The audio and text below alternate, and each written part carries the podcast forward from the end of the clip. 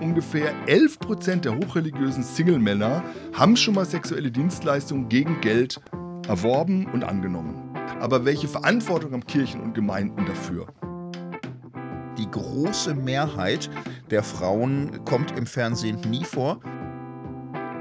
Es geht um die Menschen und wir müssen da ansetzen.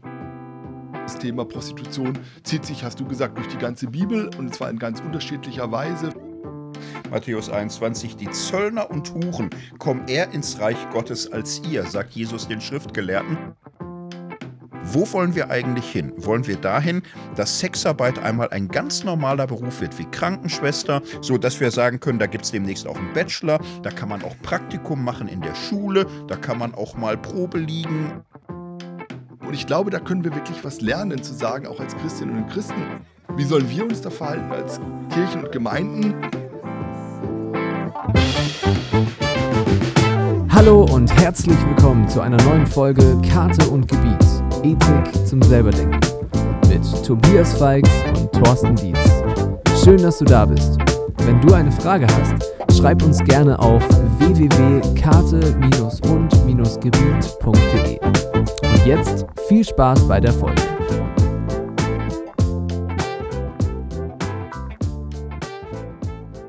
Herzlich willkommen bei Karte und Gebiet zur 23. Folge mit mir zusammen Tobi Feix. Hallihallo. Hallo, ja, und wir haben heute ein spannendes Thema. Wir haben bis Sekunde vor Anfang diskutiert. Was machen wir eigentlich? Machen wir Sexarbeit und Prostitution? Machen wir Sexarbeit oder, oder Prostitution? Prostitution? Nach dem Hören wisst ihr, warum man darüber diskutieren ja. kann. Wir gehen jetzt es einfach mal rein. Aber bevor wir richtig reingehen, ähm, letzten Folgen, Ehe und ja. Familie, es gab Rückmeldungen und ja, wir machen es jetzt nicht endlos, aber ein bisschen. Ähm, Tobi, da kam zum Beispiel die Frage, Familie, wovon redet ihr? Redet ja. ihr allgemein von Familie oder christliche Familie? Was würdest du sagen? Ja, ich würde sagen, äh, beides natürlich. Also ähm, erstmal vielen Dank für die wirklich sehr vielen guten Rückmeldungen. Ähm, auch gerade zur Folge von Familie. Wir haben das versucht, mal ein bisschen zu clustern und das war eine der Fragen tatsächlich. Redet ihr über Familie, christliche Familie? Gibt es da nicht nochmal unterschiedliche Einschätzungen und auch dann natürlich die Frage, was für Erwartungen sind an Familie oder verschiedene Lebensformen und was gilt das immer alles auch für die christliche Familie. Und als ich das gelesen habe und auch ähm, nochmal viele andere Rückmeldungen, auch so ein bisschen noch die Rückmeldungen zum Thema Ehe und die Diskussion, die wir da hatten, äh, dachte ich nochmal, ja, ich glaube, ein so Grundmuster bei uns im Podcast, aber auch in den Rückmeldungen ist oft so, man geht sehr leicht in die Verteidigung von dem Modell, was man selbst lebt und gut findet. Ja, und das ist, glaube ich, auch normal. Und trotzdem, glaube ich, wollen wir auch nochmal stark machen, dass gerade in dem Fokus von Ethik wir versuchen, auch das stark zu machen, wofür wir nicht sind. Ja, und dass das genau das ist, was eine ethische Diskussion auch nochmal unterscheidet, vielleicht auch von einer nur theologisch oder normativen Diskussion und so weiter. Und da zu sagen, ich versuche auch in die andere mich in die andere Seite hineinzuversetzen und so weiter, heißt nicht, dass ich keine Meinung haben darf, aber äh, mich versuchen, in die Meinung des anderen hineinzuversetzen. Das fand ich nochmal sehr, sehr interessant. Das nur nochmal so als Anmerkung. Und beim Thema Familie haben wir natürlich zwei Sachen ähm, da versucht zu vereinen. Auf der einen Seite so den großen Überblick, weil christliche Familie ist immer Teil auch einer normalen gesellschaftlichen Familie, ist ja nicht irgendwie losgelöst. Und ich glaube, das wurde auch sehr deutlich in dem geschichtlichen Teil, dass christliche Familie immer ein Abbild ist von dem, was gerade gesellschaftlich über Familie, auch über Ehe, auch über Trauung und so weiter da ist. Und das Zweite, ja, wir haben schon auch nochmal, glaube ich, ähm, Familie im Kontext von Kirche und Gemeinde gesehen. Und da hätte man auch, glaube ich, noch mehr machen können. Das ist richtig. Vielleicht machen wir da irgendwann noch mal eine Folge. Ich finde es ja total spannend, dass im Bereich ähm, zum Beispiel Gemeindeaufbau das Thema Familie oft gar nicht vorkommt. Ja, also Kirchentheorie und Familie, das gibt es gar nicht. Und das wäre schon nochmal interessant. Ähm, und ich würde es ja auch nicht nur auf Familie ähm, jetzt fokussieren, sondern überhaupt wie kommen die verschiedenen Lebensmodelle in der Gemeinde vor. und wie gehen wir damit um? Und das wäre sicherlich nochmal ein sehr spannendes Thema. Ja. Ja, ein paar Themen bleiben immer noch so über, ne? Mhm. aber mal gucken, wie wir damit umgehen.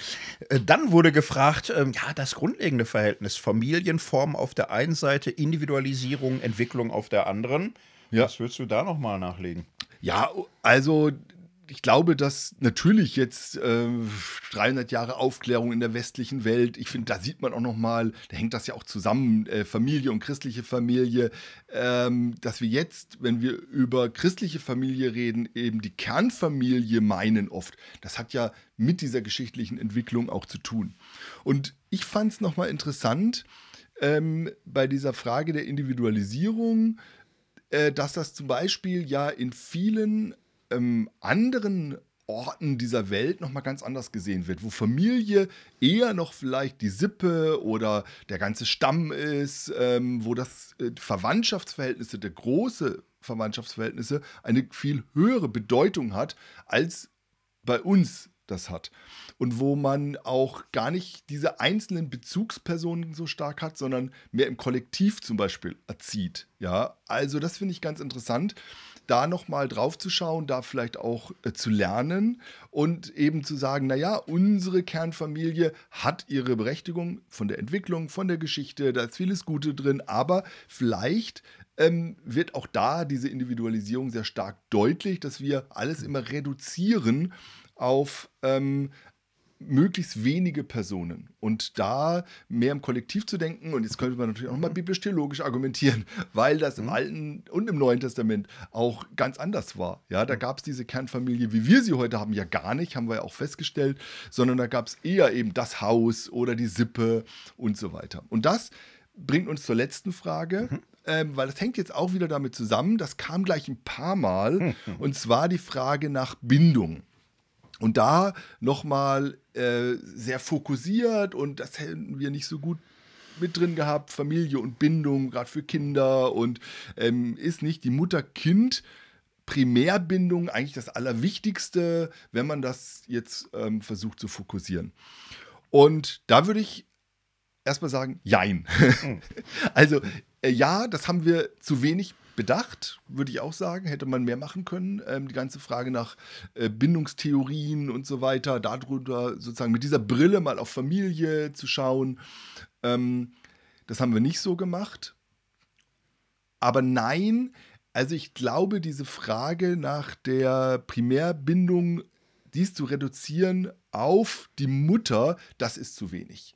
Sondern ich glaube, dass da die Bindungstheorie die letzten 30 Jahre eigentlich ziemlich ähm, deutlich gezeigt hat, dass es auch nicht um irgendwie diese eine Mutterperson geht, sondern tatsächlich um die Person, ähm, die eine zuverlässige ähm, Bezugsperson ist. Das kann der Vater sein, das kann aber auch die Oma oder der Opa sein oder der Onkel oder was auch immer.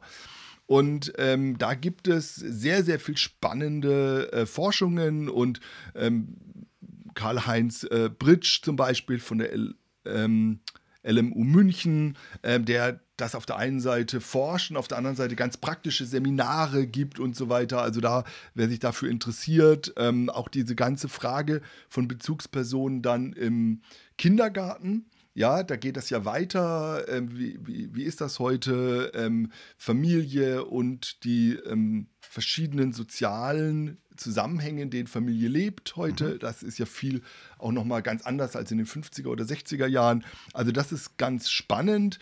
Auch da äh, Lieselotte Arndt oder auch ähm, Fabienne Becker-Stoll oder Rahel Dreier, ähm, die da unglaublich viel zu geforscht hat. Das ist also sehr, sehr interessant. Das nur mal so als ein paar Hinweise mhm. darauf ja. noch. Vielleicht noch kleine Ergänzung. Ähm, Bindungstheorie ist ja eine Art Lieblingswissenschaft von konservativen FamiliendenkerInnen, die, die mögen das richtig. So, und das ist jetzt natürlich ein hoch äh, seriöser Ansatz von John Bowlby angefangen, Karl-Heinz Brisch in Deutschland fortgeführt, die Unterscheidung von Bindungstypen, ob man mhm. sicher oder unsicher oder ambivalent oder abwehrend oder sonst wie gebunden ist. So, und so klar, es sind alle Humanwissenschaften nie. So, so wie man es manchmal hört, dass die Bindungsforschung doch ganz klar beweist, dass das Kind also viele Jahre lang, am besten fast immer eigentlich, bis es aussieht, äh, ganz engen Kontakt hat zu ein oder zwei Bezugspersonen, am besten die leiblichen Eltern. Sowas gibt keine Wissenschaft der Welt her. Da wird es irgendwann zu Ideologie, da werden Zahlen und Beobachtungen auch schlicht überinterpretiert und es fehlt der kulturelle Vergleich und der historische Querschnitt. Mhm. So, also es gibt hier eine breite Diskussion, ob die Bindungsforschung nicht zu stark gefangen ist in bestimmten westlichen Normalverhältnissen. So, und wenn du aus westlichen Normalverhältnissen raustanzt, kriegst du in der Straße, im Dorf immer Probleme. Mhm. So, die sagen aber auch was um die, über die Umgebungskultur. Und du hast andere Kulturen, wo das mit den ein oder zwei fixen Bezugspersonen überhaupt hm. nicht so ist, weil die Familie sehr viel größer ist. So, also was man Bindungsforschung ähm, als wirklich gesichert nehmen kann, feste, stabile Bezugsperson, absolut ja. Ansonsten aber auch ein bisschen Vorsicht, ne? Das ist alles nicht so reine Wissenschaft, wo, wo du gar nicht mehr diskutieren kannst. Also, immer kontextgebunden. Immer kontextgebunden und da kommen ja noch ganz viele andere Sachen mit rein, wie zum Beispiel Geschwisterkonstellationen, ja. wie Persönlichkeitsprägungen. Ist ja nicht nur alles Sozialisation. Also es ist da auch ähm, kompliziert und man muss es von verschiedenen Seiten anschauen. Und trotzdem ist es gut und interessant und ähm, da glaube ich, ähm, könnte man auch noch mal extra eine wunderbare Folge Könnte zu machen, ähm, aber dazu vielleicht später ja. mehr mal jetzt auf unser Thema, Thorsten. Ja, genau. Ja, Prostitution. Ich muss ja ganz ehrlich zugeben, ich hatte nicht so Bock, weil ich dachte, ah, wir hatten jetzt viele spannende Themen. Der Zenit ist doch überschritten. Also wird Zeit für die Sommerpause. Meine Güte, will ich da viel Wissen oder so, mm, vergleichbar mm. viel woanders. Ich fand es jetzt in der Vorbereitung super spannend, muss ich ja. sagen. Also, boah, es ist sehr bildbar. Und es ist auch herausfordernd, weil man auf einmal merkt, es kommen ganz grundlegende Spannungen, die da auftauchen. So, also Fragen wie, wovon gehe ich eigentlich aus? Gehe ich mhm. aus von Selbstbestimmung der mhm. einzelnen Person ja. oder gehe ich aus von strukturellen Verhältnissen von mhm. Menschenhandel?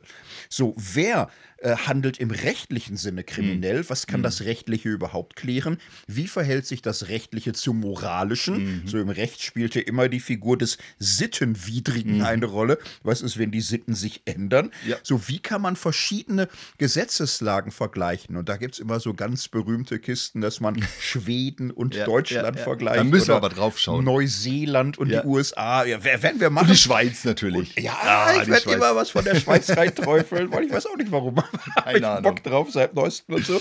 Und diese strukturellen Fragen, es geht um Macht, es mhm. geht um Gewalt. Mhm. Äh, ist äh, Prostitution an sich Gewalt? so sagen einige. Und andere sagen, na, das geht gar nicht, dann, dann kannst du gar nicht mehr wirkliche physische Gewalt unterscheiden von dem, was der Alltag ist. Es hängt vieles mit allem zusammen. Es mhm. spielen mhm. weltanschauliche, christliche, mhm. politische Überzeugungen mhm. mit rein. Es ist innerhalb auch der feministischen Szene. Oh ja. Oh, ein spannungsvolles Thema. Also man holt manchmal. Ich freue mich jetzt schon auf die Rückmeldungen. Ja. Egal, was wir sagen. Ja, das Potenzial, sich um Kopf und Kragen zu reden, ist vorhanden, aber das wissen wir jetzt immer. Ist immer. Ja. Bevor man nichts mehr sagt, äh, stürzen wir uns rein. Du hast noch ein Beispiel gefunden, zum Beispiel, wie das teilweise eskaliert, das Thema. Ja, genau. Also, ähm, das ist jetzt ähm, gerade mal ein, zwei Wochen her. Da war an der Uni Bochum ähm, sogenannte kritische Woche, wo verschiedene ähm, Menschen eingeladen werden, die in den normalen Vorlesungen vielleicht nicht vorkommen. Und da war eine Organisation eingeladen, Sisters Dortmund. Und die unterstützt mit dem Netzwerk Ella, da kommen wir gleich noch drauf, was das genau ist.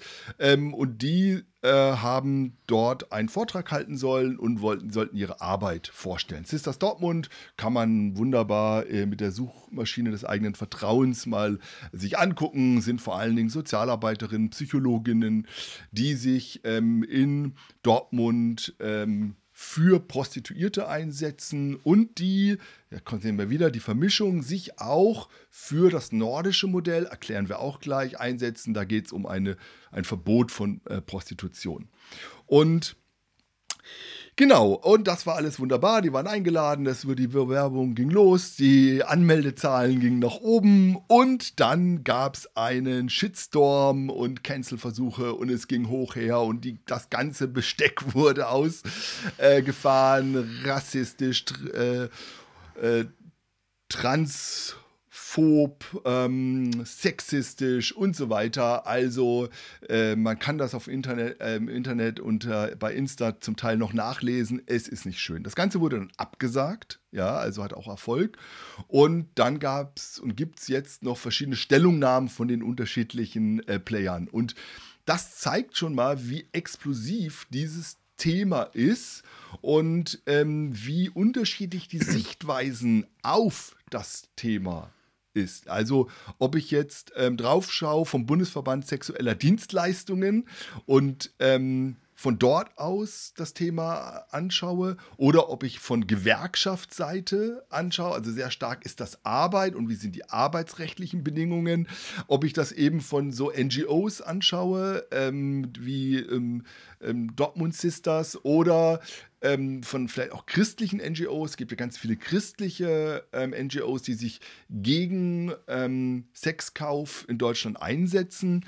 Ob ich es anschaue von ex-prostituierten Seite, ob ich es anschaue eben von verschiedenen feministischen Gruppen. Du hast schon gesagt, der Feminismus ist da sehr geteilt und auch sehr eben unterschiedlich. Also das ist schon interessant. Und es geht da um tatsächlich die Grundfragen. Also kann man Sex kaufen? Ja, ist gekaufter Sex immer schon sexuelle Gewalt? Also das sind große Fragen, die da stehen und dem müssen wir uns jetzt ähm, mal annähern. Ja. Ja, wir nähern uns an, so in unserem Stil. Wir äh, versuchen ein bisschen die Hitze rauszunehmen, abkühlen. Wie macht man das durch begriffliche Differenzierungen? Wir machen erstmal hier die Birne ja, so ein Sprache bisschen. Sprache bildet, ne? Sprache bildet. Wirklich. Ja, und ähm, auch erheblich, wie reden wir über das Thema? Ja. Ich war gestern Marburg Stadtfest, mhm. äh, Musik mit äh, Bier und so weiter.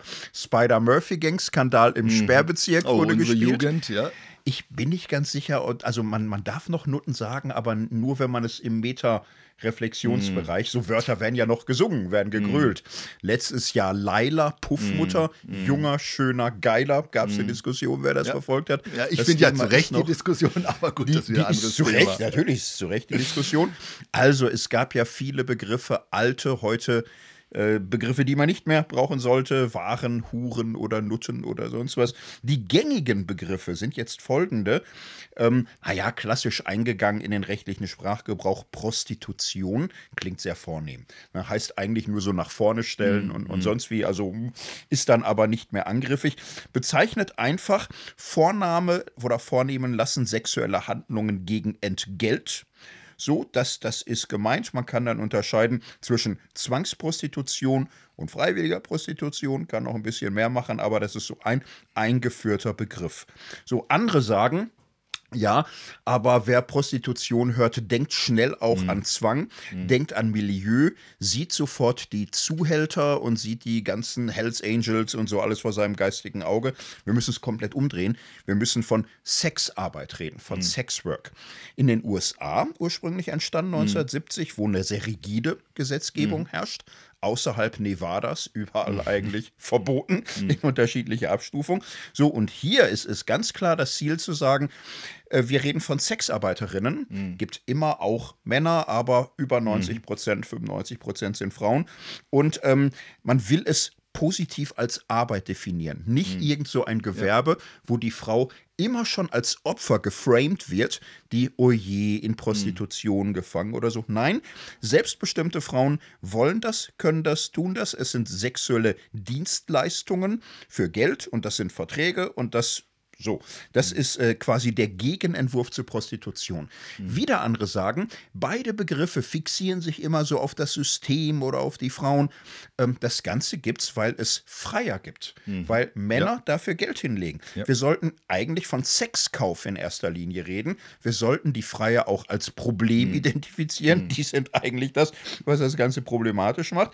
So, und jetzt sehen wir schon, wie man darüber redet, verrät ein bisschen was, wo, wo, äh, wie man man darüber denkt.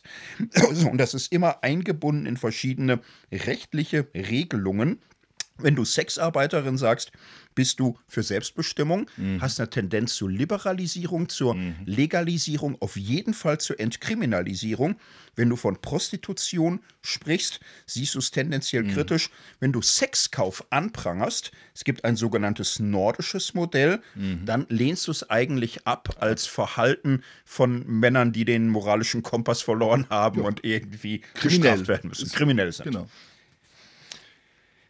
Ja, also das ist, ähm, da kommen wir dann gleich auch nochmal auf diese rechtliche Seite und versuchen das Ganze auch nochmal von der Gesetzeslage zu definieren. Vielleicht ein äh, bisschen was zur Statistik am Anfang und auch hier, es ist kompliziert. Ich muss sagen, ich bin jetzt ja mit Zahlen und Statistik und Empirika, das ist ja so mein täglich Brot und da komme ich an die totale Grenze. Warum? Weil es unglaublich viele unterschiedliche Zahlen gibt. Ja, also wenn man nur mal fragt, wie viele Prostituierte gibt es in Deutschland, da geht es schon los. Sind das nur Frauen? Nein, es sind aber das meiste Frauen, also du hast schon gesagt, 90 bis 95 Prozent, eher 95. Ähm, und dann gibt es Männer und Transfrauen. Das sind eigentlich die drei Gruppen, ähm, um die es äh, geht. Und wie viele gibt es? Die Zahlen reichen von ungefähr 20.000 bis 1,2 Millionen. also eine riesige Spanne. Und das kommt ähm, eben daher, da es auf der einen Seite eine Registrierung gibt und auf der anderen Seite eine Dunkelziffer. In Deutschland. Ne? In Deutschland, genau. Wir reden jetzt nur von Deutschland.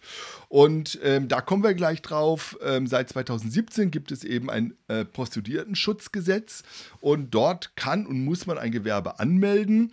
Und da gab es vor Corona ungefähr 40.400 registrierte Prostituierte in Deutschland, laut dem Statistischen Bundesamt. Und das war im Jahr 2019 und jetzt Ende 2021 gab es 23.700. Also man sieht, durch Corona hat sich das sozusagen halbiert. Gibt es deshalb weniger Prostitution? Man könnte sagen, ja, aber wahrscheinlich eher nein. Und man redet ungefähr, ja, das ist jetzt halbwegs seriös, zwischen 200 und 400.000 ähm, Prostituierten ähm, in Deutschland und die eben dann auch eben nicht registriert sind. Und diese, dieses Dunkelfeld, das ist tatsächlich auch kompliziert, ähm, weil man das eben kaum ähm, statistisch aufnehmen kann. Und deshalb sind auch diese Zahlen ehrlich gesagt mit Vorsicht zu genießen. Und an diesen Zahlen allein kann man sich abarbeiten, weil je nachdem, auf welcher Seite man steht, die einen wollen, ziehen es eher hoch. Ja, und die anderen sagen, nee, das ist alles übertrieben und da sieht man schon, die ganze Debatte ist unseriös und so weiter. Also das, aber was man ganz kurz noch über die Registrierten sagen kann, ist, dass, dass 19 Prozent eine deutsche Staatsangehörigkeit haben und 81 Prozent ähm, keine. Und dort sind vor allen Dingen ähm, 50 Prozent haben entweder einen rumänischen oder bulgarischen Pass. Also das ist ähm, sehr, sehr klar. Dann kommt Ungarn und dann kommt irgendwann Südamerika und dann kommt lange nichts. Und ähm, und das ist nur bei den Registrierten. Und wenn man jetzt das weiterzieht in den nicht registrierten, da gibt es eben ähm, nicht repräsentative Umfragen und da sind wir dann bei 95, 98 Prozent nicht deutschen ähm, Prostituierten.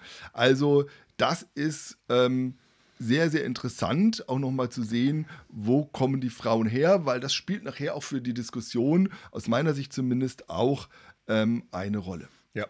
Und ähm, diese ganzen Zahlen, ist das jetzt alles nur Gefühl und so nicht? Also wie gesagt, es gibt die Registrierten und das ist in Deutschland ja auch neu. Mit dem Prostituierten-Schutzgesetz von 2017 hatte man im Grunde so dieses Modell geschaffen. Jetzt sagen aber Organisationen, die in dem Bereich arbeiten, also diakonische Werke aller Art, kann man auf vielen Seiten nachlesen. Vor allem Hamburg, St. Pauli gibt es da viele Ausführungen. Die sagen, in unserer täglichen Arbeit haben wir es weit, weit überwiegend mit Frauen zu tun, die nicht registriert sind. So, weil gerade viele Frauen mit Migrationshintergrund äh, entweder der Sprache nicht mächtig sind oder ja nicht mal eine Adresse haben, können sich gar nicht anmelden, haben kein Konto, können diese ganzen Sozialleistungen gar nicht in Anspruch nehmen. So, und das ist flächendeckend überall der Eindruck. Also die meisten wollen in der Unsichtbarkeit bleiben oder werden gezwungen, in einer Unsichtbarkeit zu bleiben. Mit denen wird aber gearbeitet. Insofern ist diese Zahl also mindestens über 200.000. Sehr wahrscheinlich. Ja. Nebenbei, ähm, ich habe nochmal historisch geguckt, August Bebel, Sozialismus und die Frau vor 130 Jahren, geht interessanterweise von einer ähnlichen Zahl mhm. aus, über 200.000 im Deutschen Reich. Es ist ein bisschen erschreckend und verblüffend konstant. Mhm. Über fünf, sechs Generationen. Und also wer irgendwie Ideen hat von guter alter Zeit und so für Paris, ging man im 19. Jahrhundert von 50 bis 100.000 mhm. auf. Wir haben in Wien, in Berlin aber Dutzende Bordelle. Mhm. Es ist jetzt auf gar keinen Fall irgend so etwas Neues, was so nach den 68ern und so weiter und so. Es war vor 100, 150 Jahren äh, wahrscheinlich prozentual sogar mehr, mhm. als es heute ist, weil sich ansonsten Sexualverhalten liberalisiert hat. Mhm. Aber es ist einfach schon sehr lange auf hohem mhm. Niveau. Und wir sind nicht die Einzigen, die da nachfragen und die es genau wissen wollen, weil gerade diese Dunkelziffer ist natürlich auch interessant und da wünschen sich viele ein bisschen Licht hinein.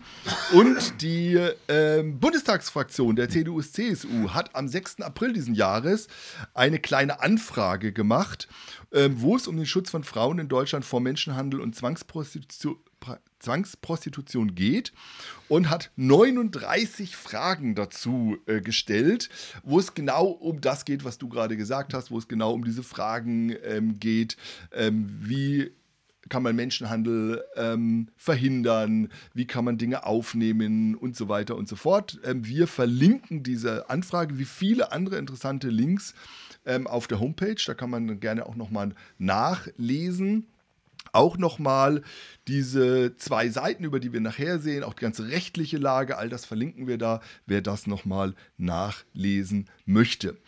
Bevor wir jetzt in diese Geschichte kommen, nochmal so zwei Bemerkungen. Ähm, ich glaube, was sehr entscheidend ist, wenn man von ähm, Sexkauf redet, das ist ähm, und auch von Prostitution, dass man tatsächlich vielleicht manchmal beschreiben muss, was meint man denn eigentlich? Also die Diskussion äh, wird gerade auch durch Digitalisierung nochmal befeuert. Ja, wir haben gerade eine große Diskussion. Äh, OnlyFans boomt ohne Ende weltweit. Was ist das? Ja, gehört das zu Sexkauf dazu oder nicht? Die einen sagen ja, die anderen sagen nein. Mal gucken, was rauskommt. Also brauchst einen physischen Kontakt oder reicht ein Vertrag, dass ich meine Sexualität für Geld verkaufe, auch im Internet und so weiter. Also da gibt es ähm, nochmal viele Grauzonen, die noch diskutiert werden. Und dann ist natürlich ein Unterschied, ob wir von einem Escort-Service reden oder ähm, vom Straßenstrich und von Armutsprostitution. Ja, also auch da sind, das sind zwei völlig unterschiedliche Settings. Ja, ob wir von ähm, Seniorenheim und Behinderteneinrichtungen reden und ähm, oder ob wir vom klassischen Bordell reden. Also es gibt ganz unterschiedliche Bereiche und das macht das Ganze auch manchmal so schwierig, weil man versucht mit einem Wort irgendwie alles ähm, zu beschreiben. Und das, glaube ich, ist schwierig und da versuchen wir ein bisschen mehr zu differenzieren. Und trotzdem müssen wir sagen, dass es immer Zusammenhänge gibt. Also das, was immer bei alles verbindet, ist, es geht immer um Geld und ich bekomme für dieses Geld eine Gegenleistung. Und die eine Position sagt eben, naja, das ist in der Arbeit immer so. Alle verkaufen irgendwas, äh, kriegen, ähm, kaufen was, also das ist ganz normal. Und die einen haben Waren, die sie gemacht haben, die anderen verkaufen ihre Stimme bei Podcasts. Ne, wir kriegen gar kein Geld, ne, das ist ein schlechter Vergleich. Aber nutzen ihre Stimme als Lehrerinnen und Lehrer und äh, verkaufen sich da ihr Wissen. Warum äh, auch nicht Sexualität? Ja, ähm, und die anderen sagen, nein, das ist etwas anderes. Ähm, da ist eine Grenze und diese Grenze darf nicht überschritten werden.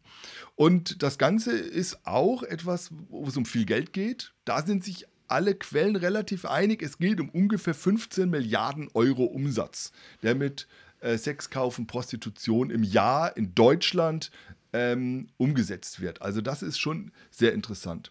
Und dann, und da gehen wir jetzt gleich ein bisschen auch in die Geschichte rein, ähm, dass Prostitution und Sexkauf oft auch was mit Migration zu tun hat und ähm, dass diese ganze Frage nach Menschenhandel eine ist, die hart diskutiert wird, aber die de facto eine Rolle spielt. Und dass wir das nicht rausnehmen können und da müssen wir auch noch mal ähm, draufschauen und das wurde viele Jahre ähm, weggeredet. Ja, also, ähm, und wir haben gerade gesagt, ja, kleine Anfrage äh, von der CDU an den Bundestag. Das gab es schon 1955. Ja, da gab es eine kleine Anfrage an den Bundestag und da ging es tatsächlich darum, ob Mädchenhandel, hieß es damals, ähm, in Deutschland vorkommt und ähm, darüber sollte es eine Aufklärung geben.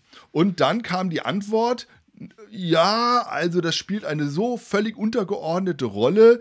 Ähm, dass sich das gar nicht lohnt, weil die äh, Kosten der Untersuchung größer werden als der Schaden, der angestellt wird. Das war die Antwort äh, des Bundestages darauf und ähm, damit war das Thema Menschenhandel im Grunde gegessen. Und über viele Jahrzehnte hat sich dieses Thema dann im Kontext von Prostitution und Sexkauf hat immer eine Rolle gespielt und heute spielt es eine große Rolle, auch in der Aufklärung und auch in der Diskussion und da müssen wir später mal drauf schauen. Also das heißt, dass ähm, diese Frage auch, ähm, inwieweit äh, Zwang und äh, Menschen gezwungen werden, sich zu verkaufen, wie gehen wir damit um, wie können wir das auch verhindern ähm, und da kommt das ganze Thema Macht und Gewalt rein, was sich dann auch noch ein bisschen durchzieht. Und das ist nicht neu. Das hat im Grunde schon im alten Rom begonnen. Ja, mindestens. Also es hat vor dem alten Rom ja. begonnen, das kann man sogar sicher sagen. Eine sehr kurze Geschichte der Prostitution. Man hört ja manchmal, es ist das älteste Gewerbe der Welt nach allem, was man weiß, ist das jetzt Quatsch. Ne? also Menschen waren länger Jäger und Sammler oder in der Landwirtschaft als Bäuerin ja. und Bauer tätig. Das ist Quatsch. So, ne, das, das, das stimmt einfach nicht. Das ist nicht überall und in allen und so. Aber man kann die Spur natürlich weit zurückverfolgen. Also wer eine Bibel zur Hand hat, er kann mhm. vom ersten bis zum letzten Buch der Bibel, von der Genesis bis zur Apokalypse, das finden. Mhm. Wird auch nicht erklärt. Mhm. Wird einfach vorausgesetzt, dass es das im alten Orient gibt, dass das im Israel gibt, dass es das im Rom gibt. Und ach, es ist dann boah, vergleichbar, wobei ich jetzt nicht sagen würde, da gab es auch Sexarbeiterinnen oder so. Also Prostitution auf unterschiedlichsten Ebenen. Es gab Heteren, man würde heute Escort-Service sagen, mm, mm. die auf äh, großem äh, Niveau lebend wirklich Edelfrauen waren für Gespräche und für sexuelle Dienstleistungen natürlich auch, aber für die High Society bis hin eben zu Straßenstrich im Hafenbereich und, und so. Das sind Verhältnisse, die wir im, im Grunde kennen kennen. Es gab auch so etwas wie Tempelprostitution. Mhm. Das ist teilweise aber wirklich kompliziert. Man ist heute ein bisschen unsicher. Also es gab mhm. Zeiten, hat man sehr großzügig gesagt, ja, war normal. Korinth, tausend ja. Dirnen. Ja, das, ähm, also es, es gab offenbar, nee, aber ich möchte das jetzt nicht vertiefen, weil die Forschung unsicherer geworden ist als früher. Aber Sex im religiösen mhm. Kontext genau. gab, gab durchaus vor. Kultischen so, Sex. Christentum, wir kommen da gleich später nochmal auf die Bibel nehmen aber jetzt grundsätzlich mal wahr, die finden das doof, die sehen das kritisch. So, also eine gewisse Leichtigkeit, die in Rom oder Griechenland, aber auch im Orient das als selbstverständlich in Anspruch nahm, ist mit dem Christentum vorbei. Die Männer werden mehr oder weniger genötigt, wie Frauen zu leben. So, die Sexualität wird stark auf die Ehe fokussiert und konzentriert, vor allem in allen mittleren und gehobenen Schrift, äh, Schichten. Das ist einfach so die Situation. Dann aber ist es verrückterweise so, ähm, es hört nicht auf. Es mhm. hört in der Christentumsgeschichte nicht auf. Wir finden im Mittelalter eine breite Praxis, dass das äh, geduldet wird, dass es akzeptiert mhm. wird. Es gibt Berichte etwa zum Konstanzer Konzil 1414 bis 1418, dass da Hunderte von mhm. Prostituierten mhm. kamen und für die ganzen, naja, da kamen keine Politiker, da kamen kirchliche Würdenträger, ja. für die ganzen Bischöfe, Kardinäle und so weiter zur Verfügung standen für die Priester, war ein Riesengeschäft fürs Gewerbe. Es gibt in Konstanz am Hafen so ein großes Denkmal einer Prostituierten. Die Stadtgesellschaft fand das witzig, ist es irgendwie auch. Wow, irgendwie auch traurig. Ich auch traurig. Äh, komische Idee. Wie, wie sind die drauf in Konstanz? Aber ja, ist ein altes Ding. So, und das kann man finden auch im 14., 15., mhm. 16. Jahrhundert dass dann aber die Städte gesagt haben, ja, wir, wir haben ja unter uns auch Männer verwitwet und so, was sollen die denn machen? Und da könnte man doch mal so ein Haus einrichten, so. Und dann haben die Kommunen das eingerichtet. Und dann wurde aber schon geguckt, ne? Also, wenn du ein bisschen älter und unverheiratet warst oder verwitwet, dann durftest du als ehrbarer Bürger da mit einer leichten Dirne und, und so etwas tun. Und da kam aber natürlich nicht der verheiratete Mann in Frage. Was da nebenbei lief, welche Quellen sollen das sagen? Aber es lief immer. Die Geschichte ähm, differenziert sich aus. Das ist äh, etwas, was dann hin und her schwankt. Wir haben in der Neuzeit äh, teilweise Bordelle, die legalisiert werden, die groß werden. Die Großstädte Paris, Wien, ähm, London, Berlin haben also viele, viele Bordelle. Das gab es damals auch USA noch, 19. Jahrhundert. Bordelle, inzwischen ja offiziell alles verboten. Also es gab einen großen Aufschwung durch Industrialisierung, durch die Verstädterung, auch durch neue Armut, Armutsprostitution spielte eine große Rolle. So, dann gab es aber irgendwie auch den Gegenschlag, dass viele gesagt haben, wir brauchen Sozialreform. Und das ist ja ein Trend im 19. Jahrhundert, wo man sagt, Sklaverei geht gar nicht abschaffen, Alkoholismus geht gar nicht abschaffen. So, und diese Abolitionismusbewegungen haben irgendwann auch Prostitution im Visier und sagen, das äh, geht gar nicht, das ist, äh, macht krank, das schadet, das schadet der Seele der Frauen, die Männer begehen Ehebruch, das, das muss irgendwie zurückgedrängt werden.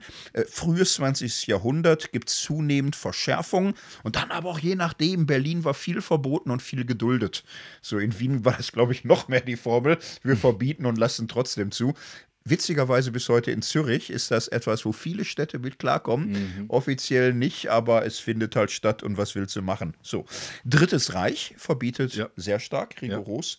Wobei auch wieder Doppelmoral. Doppelmoral, richtig. Es gab dann regelrechte, ja, Prostitutionsabteilungen im Konzentrationslager für SS-Angehörige. Keine menschliche Kleine Scheußlichkeit Arbeitsmotivation. Ablenkung von dem ganzen Elend. Ja. Ja, Wahnsinn, Wahnsinn. Das äh, gab es auch, ja. Nach dem Zweiten Weltkrieg insgesamt eine konservative Grundatmosphäre, wo in Mhm. Deutschland zum Beispiel gilt, es ist sittenwidrig, es gehört sich nicht. An der Stelle kleiner Seitenblick, man hat es uns oft mit Recht vorgeworfen, wenn wir Deutschland sagen, meinen wir Westdeutschland. Mhm. Ja. Wir wollen lernen. Ja. Ähm, die Ja. DDR hatte da jetzt kurz gefasst die Lösung, dass sie sagen, also ja, sittenwidrig klingt so westlich, so sagen wir es nicht, aber es widerspricht einfach Mhm. dem sozialistischen Frauenbild. Das soll es eigentlich nicht geben. So. Mhm. Also eigentlich nicht. So, und dann aber haben sie gesagt, ja, aber wenn es die Wiesen bringt und wer weiß und so. Also es wurde mehr oder weniger äh, Räume geschaffen, wo Frauen in Hotels Dienstleistungen Mhm. anbieten konnten für Gäste aus dem Westen, so für die Wiesen, Amerikaner, Mhm. Deutsche, Briten, Franzosen, aber auch für den einen oder anderen verdienten Parteisekretär, der da mal fragte, geht da was? Ja, Genosse, da können wir was. so. Und das Interessante ist, DDR hat so ein Ding gekriegt, also es gab auch Straßenstriche und es gab ganz sicher auch Elend, aber sie hatten eine Prostitutionspraxis. Es waren wenige tausend Frauen, also sehr viel weniger als in Westdeutschland. Und das ohne Zuhältergewerbe, ohne Bordellbesitzer, ohne Ausbeutung, sondern mehr oder weniger das Hotel organisiert das. Die Stasi hat ein Auge darauf. Und viele sagen, also sehr viel besser war es in der Menschheitsgeschichte nie als in der DDR. Das geht natürlich nur in der Diktatur, dass du alle so im Blick hast, dass du sagen kannst, wir haben sehr wenig, aber das ist äh, sicher und sauber, relativ und, und so, so. In Deutschland haben wir Anfang des 21. Jahrhunderts dann eine deutliche Wende. Es hat sich angebahnt, es gab lange Diskussionen, wo man im Grunde Prostituierte, ich nehme jetzt mal das alte Wort, irgendwann in den Blick nahm als diskriminierte Bevölkerungsgruppe, wo man sagte, die werden ausgegrenzt, die werden stigmatisiert. Ähm, das ist etwas, was äh, heutzutage für eine freie Gesellschaft sich nicht mehr gehört. So die neuen Werte der Selbstbestimmung haben irgendwann dazu geführt, dass man sagte, nein, komm, jetzt brauchen wir wirklich eine Wende. Das äh, Prostitutionsgesetz von 2002 hat das im Grunde durchgesetzt, dass man sagt, ähm, das ist ein Beruf. Und da werden Sozialabgaben bezahlt. Man hat damit aber auch bestimmte Leistungen, auf die man ein Recht hat. Renten, Kranken, Arbeitslosenversicherung. Ähm, es sind Verträge, die man mit Kunden schließt. Das heißt, man hat auch die Möglichkeit, die äh, anzuzeigen und zu verfolgen, wenn sie nicht zahlen. So, wenn es illegal ist, kannst du nicht zur Polizei gehen und sagen, hier, mein Kunde, ich habe geliefert, der gibt kein Geld und so. Da, da grinst der Polizist dich an und sagt, ja, was habe ich damit zu tun? Das ist ein Vertrag. Er sagt, es ist überhaupt nichts gewesen und so. Das hat sich alles äh, geändert. Das war ein Umsturz. Wir werden andere europäische Modelle auch nochmal anschauen. Seitdem ist in Deutschland aber Prostitution offiziell nicht mehr sittenwidrig. Und es gab Be äh, Bestrebungen, es zu normalisieren, so gut es geht. Das ist ein Modell, da ist Deutschland an der Spitze. Gab auch bald die Überschriften, die sagten, dadurch wurde Deutschland zum Bordell Europas. Und da soll man mal sehen, andere Länder sind viel klügere Wege gegangen. Also, wenn wir so ein bisschen das sehen, ähm, du hast vorhin gesagt, USA, außer Nevada, ähm, da macht sich die Frau, die Prostituierte, strafbar. In Deutschland ist jetzt mit dem neuen Gesetz weder die Frau noch der Mann strafbar. Und ähm, es ist äh, versucht, das zu normalisieren. Und jetzt gibt es ein anderes Modell, ein sogenanntes nordisches Modell, das geht einen ganz anderen Weg und sagt, ja, die Frau ist auch, das ist auch völlig in Ordnung, die bietet was an, das ist rechtens, aber der Mann, wenn der das in Anspruch nimmt, macht der sich kriminell und strafbar. Und dieses nordische Modell ist ähm, zum ersten Mal 1999 in Schweden eingeführt worden. Mittlerweile gibt es das in Norwegen, Kanada, Israel, Frankreich und so weiter und so fort. Und es geht vor allen Dingen um, sag ich mal, fünf große ähm, Säulen, auf denen dieses Gesetz steht. Das erste ist, dass davon ausgegangen wird, dass Prostitution immer auch sexuelle Gewalt ist. Also der Mann kauft sich etwas und fügt dadurch der Frau ähm, Gewalt zu. Es geht zweitens immer um diese Entkriminalisierung von Prostituierten. Also ähm, die sollen rausgenommen werden aus, aus dieser kriminellen Ecke, aus diesem dunklen. Äh, man sagt, nein, das äh, wollen wir auf keinen Fall. Und es geht um konkrete Ausstiegsangebote. Das heißt, ähm, in dieser Freiheit, in diesem Licht sollen vor allen Dingen Frauen, wie gesagt, betone das nochmal, es gibt auch einige Männer, es gibt auch Transfrauen, da nochmal diese Unterscheidung, ähm, sollen Frauen rausgenommen werden ähm, und die Chance gegeben werden, dass sie in andere Arbeitsfelder hineinkommen. Und dafür braucht es dann Präventionsprogramme, und ähm, es geht darum, dass ähm, dann, wenn man einen Strich drunter macht, als letztes, wer Sexualität einer Frau kauft, das ist illegal und strafbar. Und ähm, jetzt die Verfechter dieses nordischen Modells, die sagen ja, und wenn wir auf die Statistik gucken in diesen Ländern, dann stellen wir fest, ähm, dass alles besser geworden ist. Ja, also ähm, die Zahl der Prostituierten geht runter, äh, die Zahl der Bordelle ähm, gibt es nicht mehr, äh, die werden geschlossen. Ähm, Männer nehmen Aussteigerprogramme, nicht nur Frauen, ähm, sondern auch Männer, die äh, das äh, ge geben, kriegen Aussteigerprogramme, um ähm, sozusagen anders mit ihrer sexuellen Lust und Triebhaftigkeit umzugehen und so weiter und so fort. Und ähm, das ähm, wird als das zentrale Modell ähm, angeboten. Und ähm, da gibt es ganz viele Vertreterinnen und Vertreter, die sich da anschließen aus der Politik, aus Kirche, aus christlichen NGOs, aus säkularen NGOs. Und eine der prominentesten ist Huschke Mau. Ähm, die hat ein Buch geschrieben, Entmenschlicht, und das ist auch deshalb so ein Bestseller geworden, weil sie eben ähm, in diesem Buch so zwei Sachen vereint. Das eine ist ihre Biografie und Lebensgeschichte, ähm, sage ich gleich noch was dazu, und zum anderen, ja, mit 400 Fußnoten auch so eine Art Sachbuch. Also so eine Mischung aus Biografie und Narrativ und zwischen Sachbuch und vielen Quellen und so weiter. Und es ist eines der zentralen Lobbybücher für das nordische Modell. Und alle, die sich dafür einsetzen, äh, berufen sich unter anderem darauf. Gibt es noch weitere natürlich. Ähm, und das ist tatsächlich spannend äh, zu lesen. Ich habe es also auch komplett gelesen und ähm, es führt einen tatsächlich in eine Welt, die, und da muss ich auch ehrlich sein, ja, gut bürgerlich irgendwie, die ich so auch gar nicht kannte. Ja, also sie erzählt so ihr. So, so, klassische Geschichte, wie sie da reingekommen ist, gewalttätiges Elternhaus, ähm, Jugendamt hat sie rausgeholt, ähm, dann kam sie eben ähm, in den Heim, dann die Flucht aus diesem Mädchenheim raus, ähm, auf der Straße, dann den ersten Zuhälter getroffen, ausgerechnet einen Polizist, ähm, der sie dann sozusagen eingeführt hat in die Prostitution und dann war sie ähm, jahrelang, über zehn Jahre lang in verschiedenen ähm, Formen der Prostitution, also vom Stundenhotel und Bordell bis eben zur Escortdame.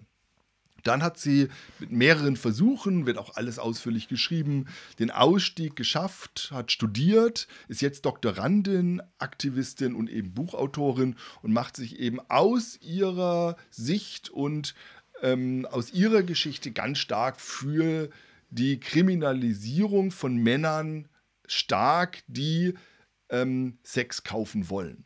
Und das ist, glaube ich, so der Punkt. Und ähm, ich finde es auf alle Fälle gut zu lesen, weil ähm, es in eine Welt hineinführt, sie das einfach beschreibt, immer sehr subjektiv an ihrem eigenen Leben. Und das ist ja auch immer so, wenn jemand ganz stark aussteigt irgendwo, dann ähm, wird das auch nochmal sehr stark gemacht und sehr kritisch auch gesehen, was sie gemacht hat. Aber es geht ganz viel um Macht, Gewalt, Traumata, Angst, Armut ähm, und auch diese sehr feine Linie zwischen sexueller, körperlicher, psychischer Gewalt. Das beschreibt sie immer wieder, weil oft das kommt, ja, warum steigst du da nicht aus? Und sie hat ja, wenn man das jetzt mal so ein bisschen despektierlich sagen kann, sie hat ja noch sehr gute Bedingungen. Sie kann die Sprache, ähm, sie war sehr klug, ähm, sie beschreibt auch immer sehr genau, was in ihr vorgeht. Sie konnte sich sehr gut Gedanken machen, sie konnte sehr gut mit ihren Freiern sozusagen auch argumentativ umgehen. Das hat sie oft gerettet aber sie sagt, jeder sexueller Kontakt hat ihr Gewalt angetan. Ähm, und das ist ihr großes Thema. Und ähm, sie zeigt dann ganz stark auch nochmal auf ähm, diese Schamorientierung ähm, die, und sagt, Scham gibt den Frauen oft das Gefühl, ja, ich hätte es ja auch anders machen können, ich schäme mich, weil ich es falsch gemacht habe und deshalb kommen sie selbst in so eine Opferrolle auch rein, in die sie sich selbst reinmanövrieren und sagt, das ist eigentlich fatal. Ja, weil ähm, die Freier eigentlich die Täter sind und sie ähm, sich aber dann selbst die Schuld geben und noch, sich noch schämen. Also der Freier schämt sich nicht, aber ähm, sie als Prostituierte hat sich geschämt für das, was sie gemacht hat. Und diese Kraft die, ähm, und diese Scham, die sie von innen auffrisst, das war schon ähm, auch nochmal gut und interessant zu lesen. Die ganzen Zusammenhänge zwischen Prostitution und Pornografie, zwischen Menschenhandel ähm, und dann auch immer wieder das Thema Gewalt. Also es zieht sich durch ähm, wie ein roter Faden. Und ähm, sie sagt, es, wir brauchen eine Entmythologisierung dieser romantischen Prostitution. Und ähm, sie unterscheidet da auch nochmal sehr stark zwischen dem, was man vielleicht in diesem Escort-Bereich, diesem gehobenen Oberschicht ähm, erlebt und sagt, und selbst da sagt sie, war ständig Gewalt im Spiel und Gewaltfantasien von Männern. Ähm, aber dann auch zu einer Armuts- und Elendsprostitution auf dem Straßenstrich im Bordell, wo es nur darum geht, möglichst viele Freier hintereinander zu haben, die perversen Wünsche zu erfüllen ähm, und ein ständiges Gebrochensein des eigenen Selbst. Und das finde ich ist schon sehr, sehr ähm, interessant und ist natürlich eine starke Stimme ähm, von einer Bewegung, die jetzt auch ein ganz klares Ziel hat, nämlich Abschaffung von Prostitution in Deutschland und zwar komplett. Ja, also Lektüre-Empfehlung, aber nicht ohne Triggerwarnung. Als ja. äh, männlicher Leser schämt man sich, ein Mann Ach, zu sein, Wahnsinn. wenn man mitkriegt, was so Freier für normal zu halten scheinen. Und wir reden hier von Millionen ja. Männern, für die es offenbar eine Option ist, sowas zu machen. Also ja, und das finde ich auch noch mal, muss ich wirklich sagen, wir reden bei dem Thema eben oft von Frauen. Hm. Und wir müssen auch mehr von, über Männer reden. Also Männer und ihre äh, Bedürfnisse auch. Und das ist, glaube ich, der Punkt, den ich da nochmal begriffen habe. Ein Mann kauft sich etwas und damit hat er ein Recht auf seine Ware. Und das ist, glaube ich, der, ein, ein ganz entscheidender Punkt, da kommen wir gleich nochmal drauf, auch auf das Gegenmodell. Aber in diesem Modell, ich habe ein Recht, ich habe mir was gekauft und jetzt nehme ich mir das so, wie ich es will. Und ähm, dieses Recht habe ich und da kann ich bestimmen. Und ähm, da wird eben die Frau ganz stark objektiviert als Ware und der Mann kann sozusagen das machen, was er will. Und das ist, glaube ich, ein Punkt, der sehr kritisch ist und über den wir diskutieren müssen. Ja, wir werden gleich auch Gegenposition Raum geben, nur, nur so, so, aber ich, ähm, ja, ich will jetzt aber auch nicht ausführlich werden, ne, aber das äh, wird einfach breit beschrieben in diesen ganzen Büchern, also Mhm. dieser freie Habitus, wo es ja nicht darum geht, also bei sehr, sehr vielen nicht darum geht, ich hätte gern mal wieder Sex, können wir, was weiß ich, rein, raus, 50 Euro oder so.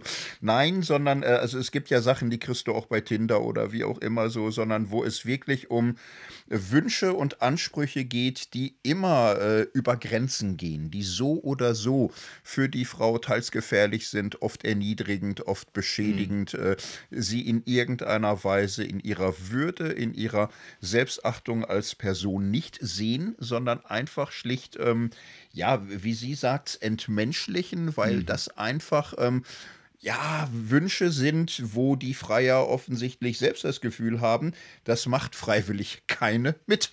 So auch nicht bei Tinder und auch nicht im Swingerclub oder sonst wie. So, das äh, gehört zur Realität äh, dieser Arbeit ganz offensichtlich dazu. So, und aus dieser Perspektive ist das Prostitutionsgesetz von 2002 ein Sündenfall.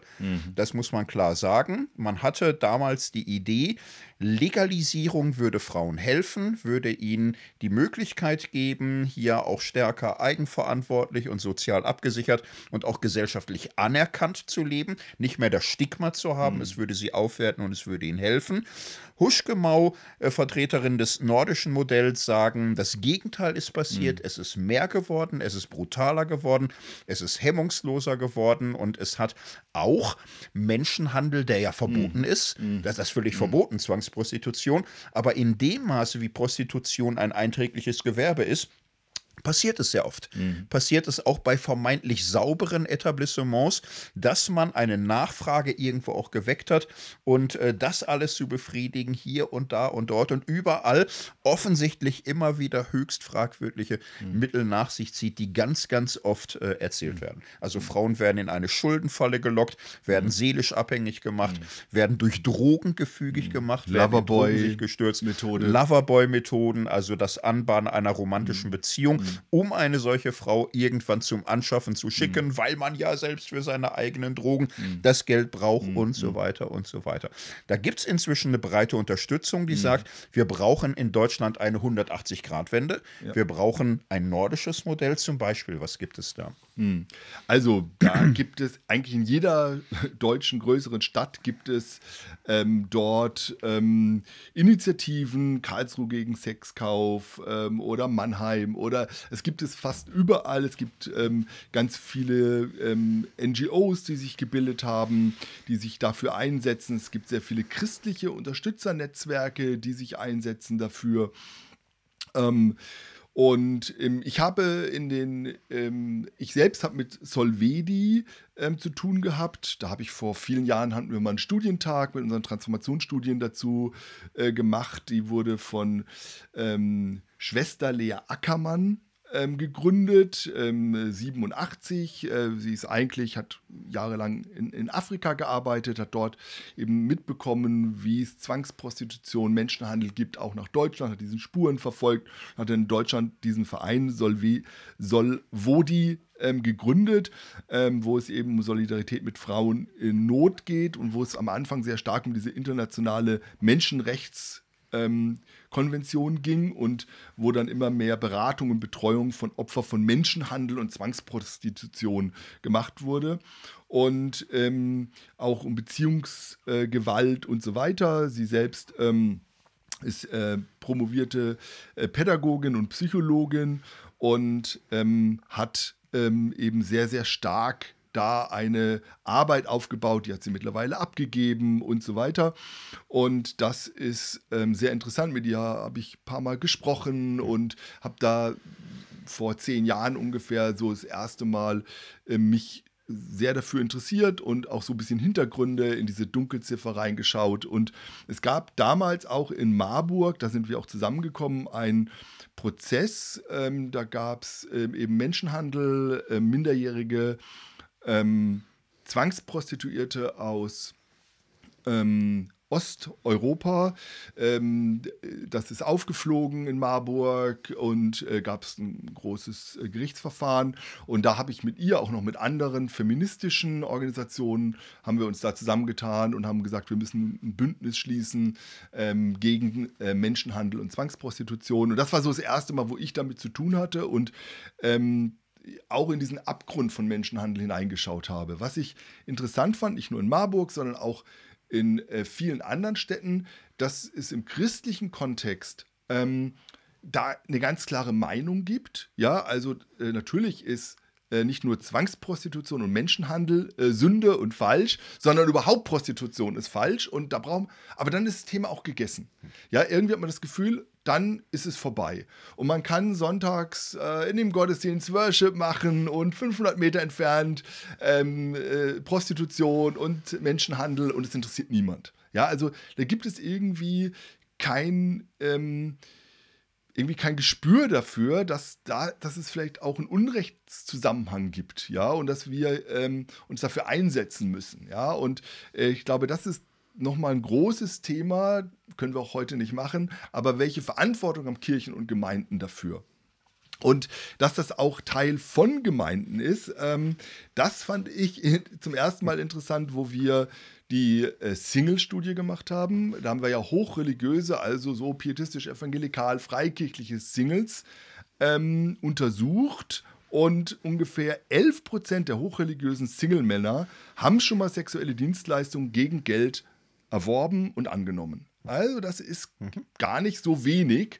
Ähm, fand ich echt interessant. Also es ist nicht nur ein Thema, wo man über etwas spricht, sondern was auch Teil der hochreligiösen evangelikalen Szene auch ist. In diesen äh, ganzen Diskussionen ähm, um dieses Thema war in den letzten Jahren hatte ich immer wieder mit Leuten zu tun. Ich habe äh, durch unsere Transformationsstudien haben wir immer wieder Projekte auch, die ähm, sich äh, für Prostituierte einsetzen. Und da habe ich die letzten Wochen noch mal rumtelefoniert und habe äh, mit verschiedenen Menschen, die seit vielen Jahren sich für Prostituierte gerade einsetzen, ähm, gesprochen und habe gesagt, hey, wenn wir da einen Podcast machen ähm, und wir lesen da viel und so weiter, was äh, ist denn, wäre denn euch wichtig, ähm, so aus eurer Perspektive, die ihr jeden Tag ja, als Sozialarbeiterin, als Psychologin oder auch als Ehrenamtliche ähm, im Straßenstrich, in den Bordellen ähm, arbeitet, ja, und Leute da kennt seit, ja, seit vielen, vielen Jahren. Und ähm, das fand ich da auch nochmal ähm, hochinteressant und ich muss sagen, ich habe echt nochmal viel gelernt. Also auch da wieder ein Blick in eine Welt, die mir bisher tatsächlich eher fremd war. Und ähm, auch da war das Erste, was mir gesagt wurde, hey, äh, wir müssen unterscheiden zwischen den Registrierten und den Nicht-Registrierten. Ähm, und wir müssen unterscheiden zwischen einem gehobenen Escortdienst und zwischen dieser Elends- und Armutsprostitution. Und da sind jetzt die Zahlen, die ich aus dieser Erfahrungswelt gehört habe, eben viel, viel ähm, höher, ja, deutsche Großstadt, ähm, 20 Bordelle, die regelmäßig besucht werden. Und ähm, die Sozialarbeiterin sagt mir, naja, in zehn Jahren habe ich zwei deutsche Frauen da überhaupt nur getroffen. Hm. Alles andere äh, waren oft Frauen ähm, mit Pässen oder ohne Pässe ähm, und ähm, wahnsinnig schwierig. Äh, die auch rauszuholen, ja, denen äh, überhaupt mal einen sicheren Raum zu geben, ja, also ähm, es gibt dann die aufsuchende Arbeit, die einfach da ist, die mit den Leuten spricht, die ihnen das Nötigste geben und so weiter. Und dann gibt es aber immer wieder, das haben fast alle, so sichere Räume, ja, Frauenräume, wo die Frauen kommen können nach der Arbeit, vor der Arbeit, wo sie Hygieneartikel bekommen, wo sie in, in Ruhe äh, sich frisch machen können und so weiter, wo Leute für Gespräche bereitstehen, ähm, wo Leute auch vermittelt werden in Traumatherapie und so weiter, wo man äh, jetzt kein Rezept oder Krankenschein braucht für, für Arbeiten und so weiter, auch medizinische Versorgung. Also das ist schon sehr beeindruckend, was da unter dem Radar auch läuft. Und das ist das, was man vielleicht noch erwartet hätte. Das, was mich jetzt überrascht hat, war, dass sie sagen, naja, das ist ein wichtiger Teil mit den Frauen. Ähm, ganz wenig mit den Männern, die lassen sich da ganz, also interessanterweise. Ähm, und wir haben aber ganz viel zum Beispiel zu tun mit den ähm, also, äh, wie soll man sagen, in Anführungszeichen Puffmutter, ja, mit den Zuhältern, ähm, mit den ähm, Ehemännern, ja, oder Freunden, den Loverboys und so weiter und so fort. Auch da wieder differenzieren, bei jedem ist es anders. Ähm, äh, mit den Türstehern, ganz großes, äh, ganz große, die haben alle Gesprächsbedarf.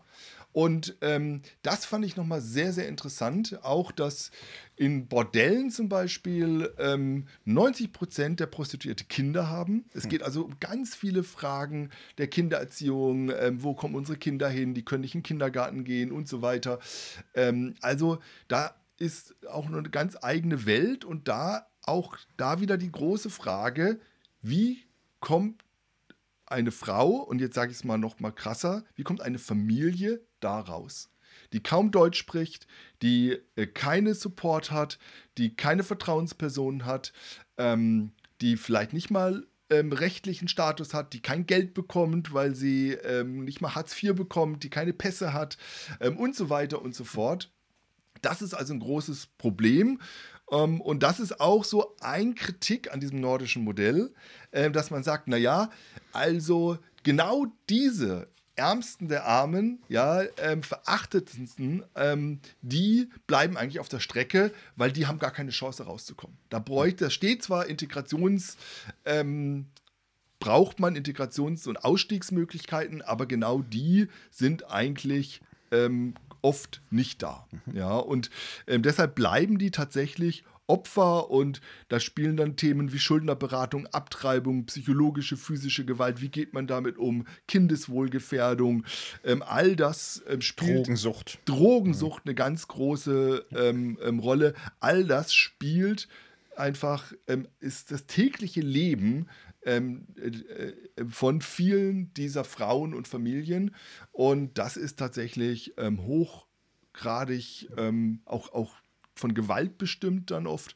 Und ähm, ich muss wirklich sagen, dass ich diese Arbeit dieser haupt- und ehrenamtlichen Leute, die sich in den verschiedenen NGOs da ähm, engagieren, ähm, eine ganz große Hochachtung habe.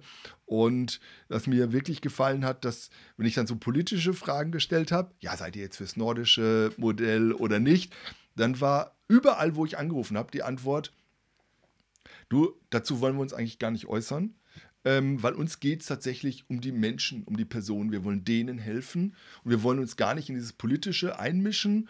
Ähm, warum? Weil das gerade auch so toxisch ist. Ja, also wie Uni Bochum, das äh, findet sich ja in ganz vielen Beispielen.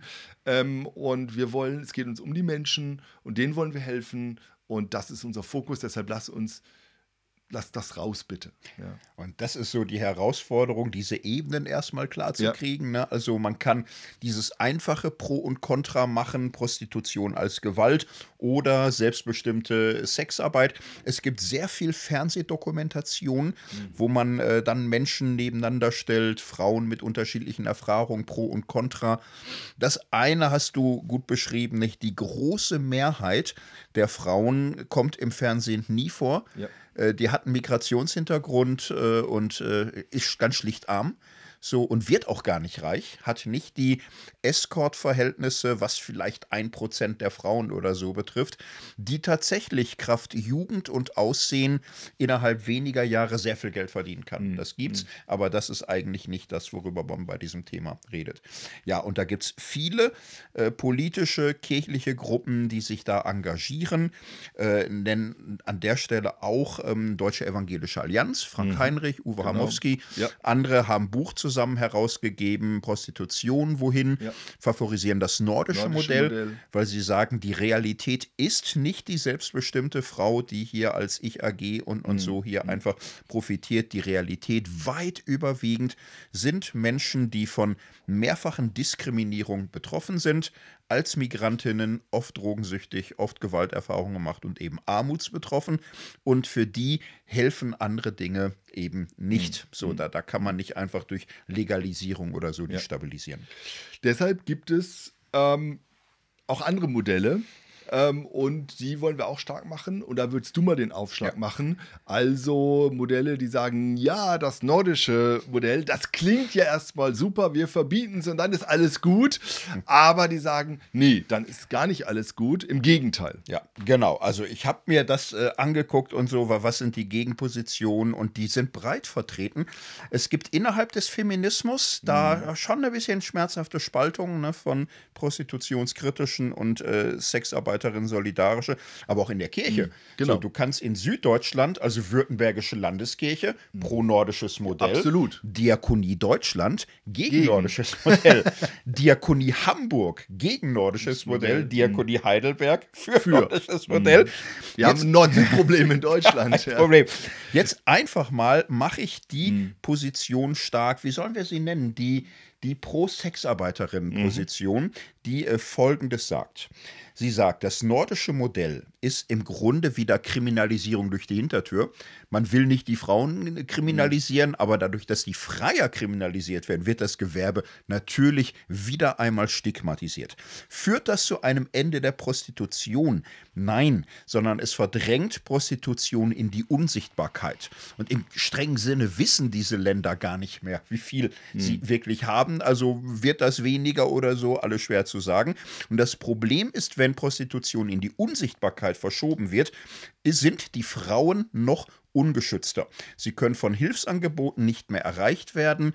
Äh, soziale Träger finden sie nicht mehr. Sie erleben mehr ungeschützten Sex, mehr Gewalt, weniger Rechtssicherheit. So, und dieser ganze Ansatz ist einfach sehr paternalistisch. Er unterstellt von vornherein, das sind alles verführte Dummchen, die können nicht über sich selbst bestimmen.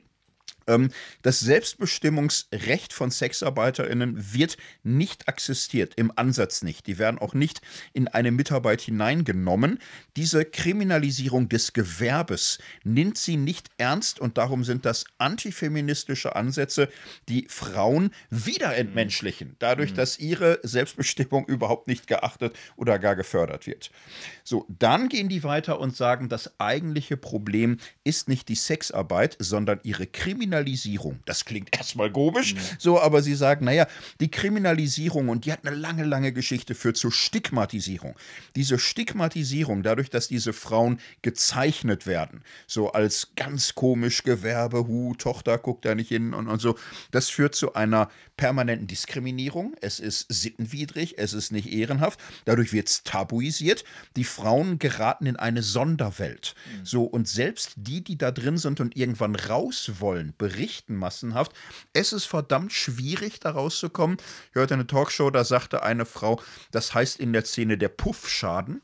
Man kommt nach vielen Jahren nicht mehr gut klar bei Lidl an der Kasse, weil man selbst eine Biografie hat, die einem dann irgendwie peinlich ist, für die man sich schämt. Man hat so ein ganz anderes Leben. Man kommt mit den anderen Menschen gar nicht mehr gut klar. Warum kommt man mit denen gut nicht klar? Weil man nicht in derselben Welt gelebt hat. Man hat keine Freundschaft, man hat wenig Beziehung. Sehr viele Beziehungen sind innerhalb des Milieus.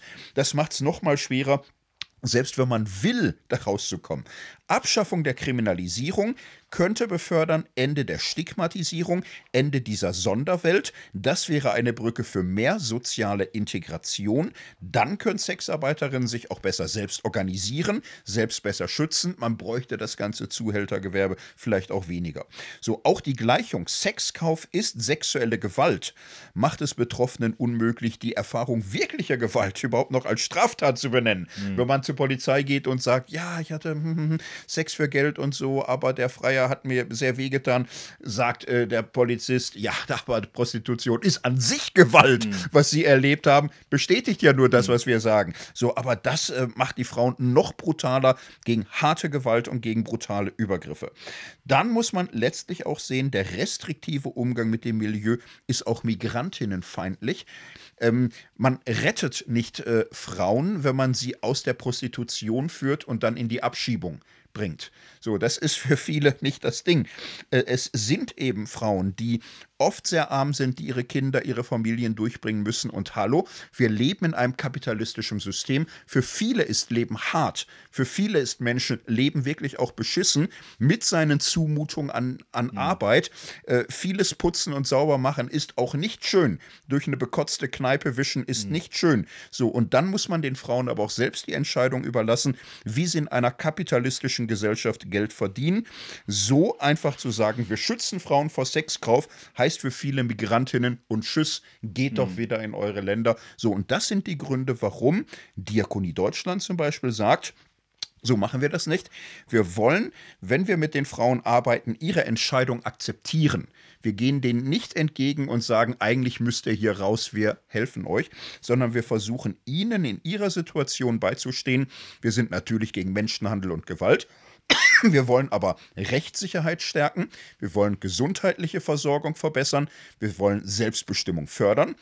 Und das nordische Modell würde das eigentlich kaputt machen. Hm. Es würde unsere Zugänge, unsere Gesprächskarriere aufheben. Und das kann darum nicht die Lösung sein. Wir brauchen im Grunde eine Stärkung dieser Frauen und nicht ihre Kriminalisierung durch die Hintertür. Hm.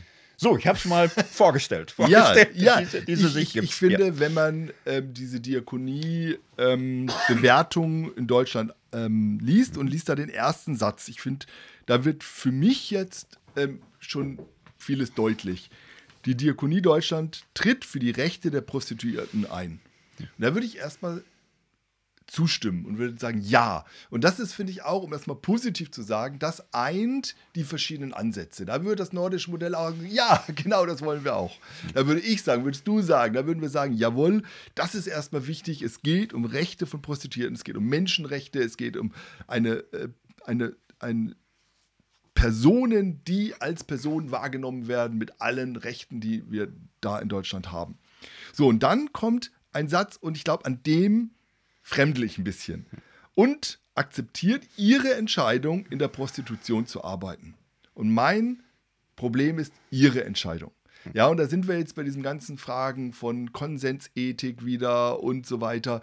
Ja, also ist doch ihre Entscheidung. Wenn sie dem zustimmt, dann ähm, ist doch das alles klar. Und jetzt würde ich eben ein irgendwie von Herzen ein Jein reinrufen, weil ich sagen würde, ja, natürlich gibt es Frauen, die selbstbestimmt ihre Entscheidung da treffen. Und das akzeptiere ich auch, ob ich das moralisch, theologisch richtig oder falsch finde, ist völlig egal erstmal, sondern zu sagen, ja, Frauen sind natürlich selbstbestimmt, ja. So, aber jetzt gibt es einfach Situationen, wo diese Frage ihrer Entscheidung eben zumindest eingeschränkt wird oder sogar gar nicht mehr da ist. Nämlich, wenn es ähm, um ähm, Kontexte geht, in denen ähm, psychologisch, psychische Abhängigkeiten da sind, ähm, materielle Abhängigkeiten, ähm, wenn man äh, kei keine andere Lösungsmöglichkeit überhaupt sieht, ähm, äh, für sein Kind zu sorgen, äh, für sich selbst zu sorgen, wenn man in Illegalitäten, Kontexten lebt und so weiter und so fort. Und das ist, glaube ich, die Problematik. Und das ist die Problematik, aber in beiden Modellen, würde ich jetzt auch wieder sagen. Und deshalb glaube ich, ähm, müssten eigentlich beide viel konstruktiver miteinander äh, ins Gespräch kommen, weil beide auf der einen Seite die Menschen stärken möchten, die hier arbeiten und beide eigentlich sagen, naja, wir wollen keine Armuts- und Elendsprostitution und wir wollen keine illegale Prostitution, wir wollen raus aus dieser, ähm, ähm, aus diesem aus dieser Dunkelheit und Dunkelziffern und so weiter. Und dafür braucht es jetzt aber Programme. Und dafür braucht es politischen Willen. Und dafür braucht es richtig Gelder. Und dafür braucht es ähm, Strukturen, die Menschen ermöglichen, aus ihren Strukturen rauszukommen, in denen sie gerade sind. Und da würde ich sagen, haben beide noch aus meiner Sicht, wie ich das jetzt äh, einschätzen würde, äh, haben beide noch einen Weg zu gehen, ja, und, ähm, und beide wollen das aber. Deshalb, ich finde, ja, zwei sehr unterschiedliche Modelle, die sich auch gerade, ja, bekriegen, muss man schon sagen, ja, ähm, die beide aber auch eine Gemeinsamkeit haben und ähm, beide eigentlich auch was ähnliches wollen, aber der Weg dorthin ist einfach sehr, sehr unterschiedlich. Nämlich, da geht es äh, beides mal um Gesetzgebung, aber beides mal eben mit einem sehr großen Unterschied, nämlich der Kriminalisierung von Männern und eben mhm. ähm, der völligen Freigabe. Ja. Ähm, aber ich glaube, ich würde da nochmal sagen, es geht um die Menschen und wir müssen da ansetzen und da helfen beide Modelle auf dem Papier zu wenig. Ja, so geht es mir auch. Wir sind jetzt in der Phase, wo wir unsere eigenen Bewertungen da einfließen lassen. Ja. Wir haben versucht, fair zu sein. Neutral ist man nie. Ich äh, fand bei mir ganz witzig, also ich kommen ganz sicher her von dem, was das ähm, nordische Modell anvisiert. Die Idee, also das ist, äh, kann kein Idealzustand werden. So, ne? Das ist äh, eigentlich nichts, was man sich so wünscht mhm. für eine äh, perfekte Gesellschaft.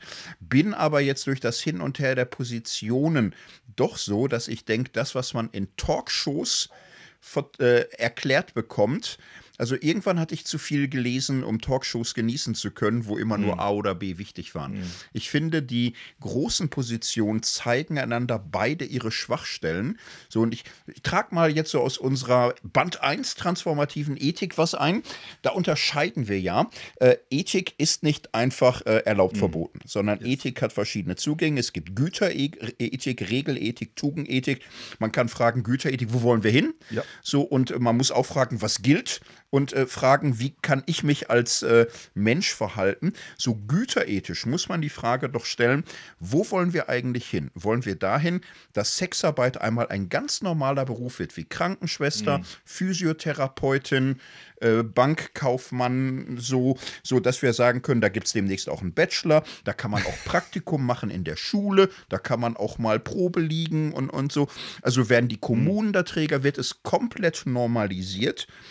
Und ähm, da muss ich ganz einfach sagen, Nee, das fühle ich nicht. Hm. Das, das sehe ich nicht, weil das ganze Gefüge ja im Grunde sehr massiv lebt von seiner Asymmetrie. Hm. Es geht äh, im Zentrum um Sex nach Wünschen einer Person unter mhm. Ignorierung der Bedürfnisse einer anderen ja. Person für Geld. Es hat alles, was an kapitalistischen, patriarchalischen Gesellschaften auffällig ist, äh, potenziert und besonders verdichtet. So, und es ist in seinen Folgen, wenn man güterethisch fragt, wo wollen wir hin, ja überall, wo man hinschaut. Äh, es ist nicht für die Gesundheit gut, nicht für das psychische Wohlverfinden, nicht für gesellschaftliche Integration. Mhm. Und anscheinend gelingt es ja, nicht oder kaum, dass selbst die äh, seit 20 Jahren bestehenden äh, gesetzlichen äh, Reglementierungen in Deutschland es komplett hm. normalisieren. Für die meisten ist es so nicht normal.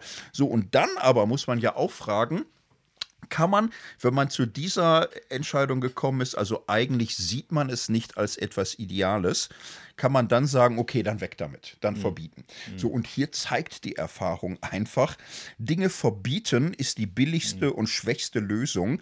Äh, die Dinge verschwinden mhm. nicht. Mhm. Und das ist in vielen anderen Bereichen auch, das ist bei dem Kampf gegen Drogen so und bei, bei vielen Dingen, du kannst es nicht wegschaffen. Manchmal der Versuch, Dinge zu verbieten, machen die Situation noch schlimmer, noch mhm. problematischer. Und vor allem hat man dann immer so eine ideologische Endlösung im Blick und verfehlt eigentlich die die Aufgabe, jetzt das Leben der Betroffenen zu verbessern. Mhm. So, und da kann man so viel machen, dass man Gesundheitsangebote macht und Impf- und Präventionskampagnen und äh, Stärkung des Selbstbewusstseins, zur Not auch Beibringung von etwas Selbstverteidigung, Sprachen lernen, beratende Juristen mit reinbringen. Also sehr viel ist möglich, was gute Einrichtungen auch tun, was diakonische Werke auf verschiedenen Ebenen auch machen. Äh, das sollte man nicht aus den Augen verlieren, in welche Richtung es gehen muss, in mhm. welche Richtung mhm. es gehen kann.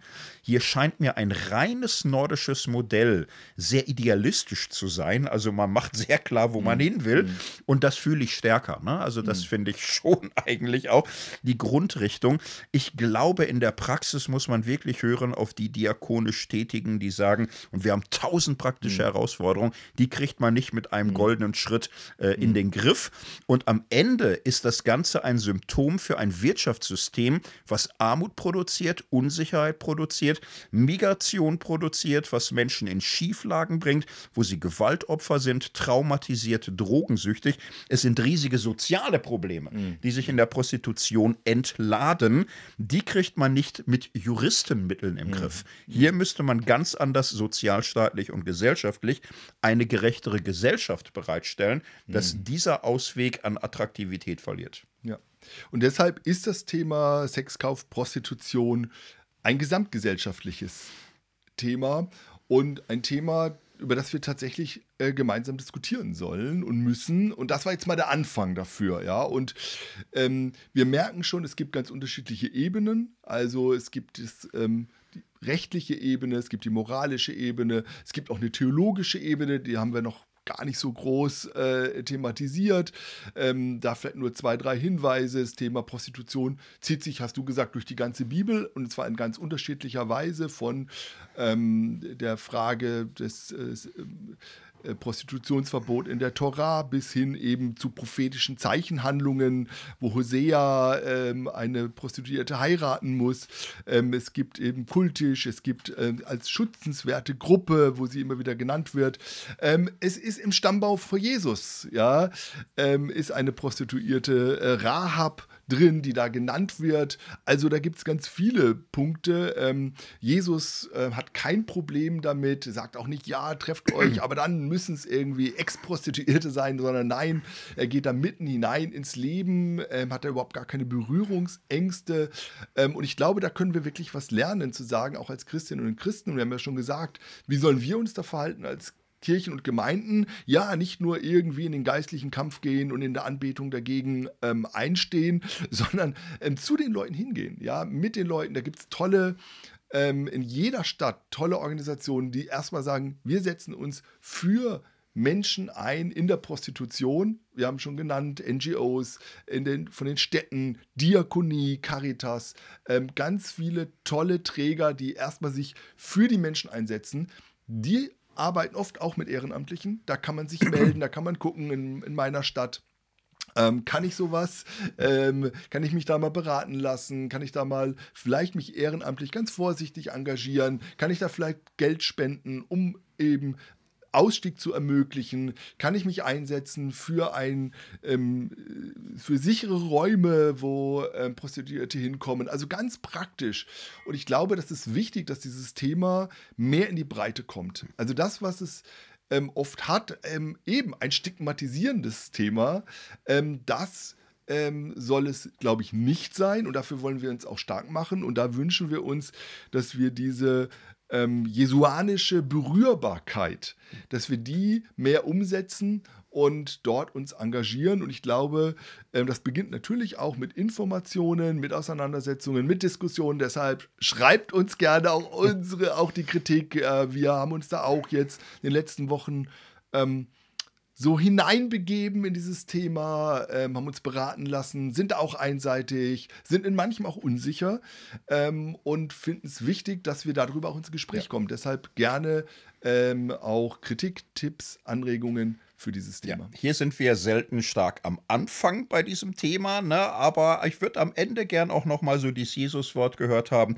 Matthäus 21, die Zöllner und Huren kommen eher ins Reich Gottes als ihr, sagt Jesus den Schriftgelehrten. Das heißt, für die Korrupten und Sexarbeiterinnen besteht mehr halt Hoffnung als für die Selbstgerechten. Das ist doch ein ganz gutes Wort, ne? wenn man mit der hinreichenden Demut das Wort im Ohr hat und dann drüber nachdenkt, kann es nur gut tun. In diesem Sinne gehen wir mal in uns ähm, und grüßen ganz herzlich und freuen uns auf alle Rückmeldungen und alles Feedback. Ciao. Tschüss.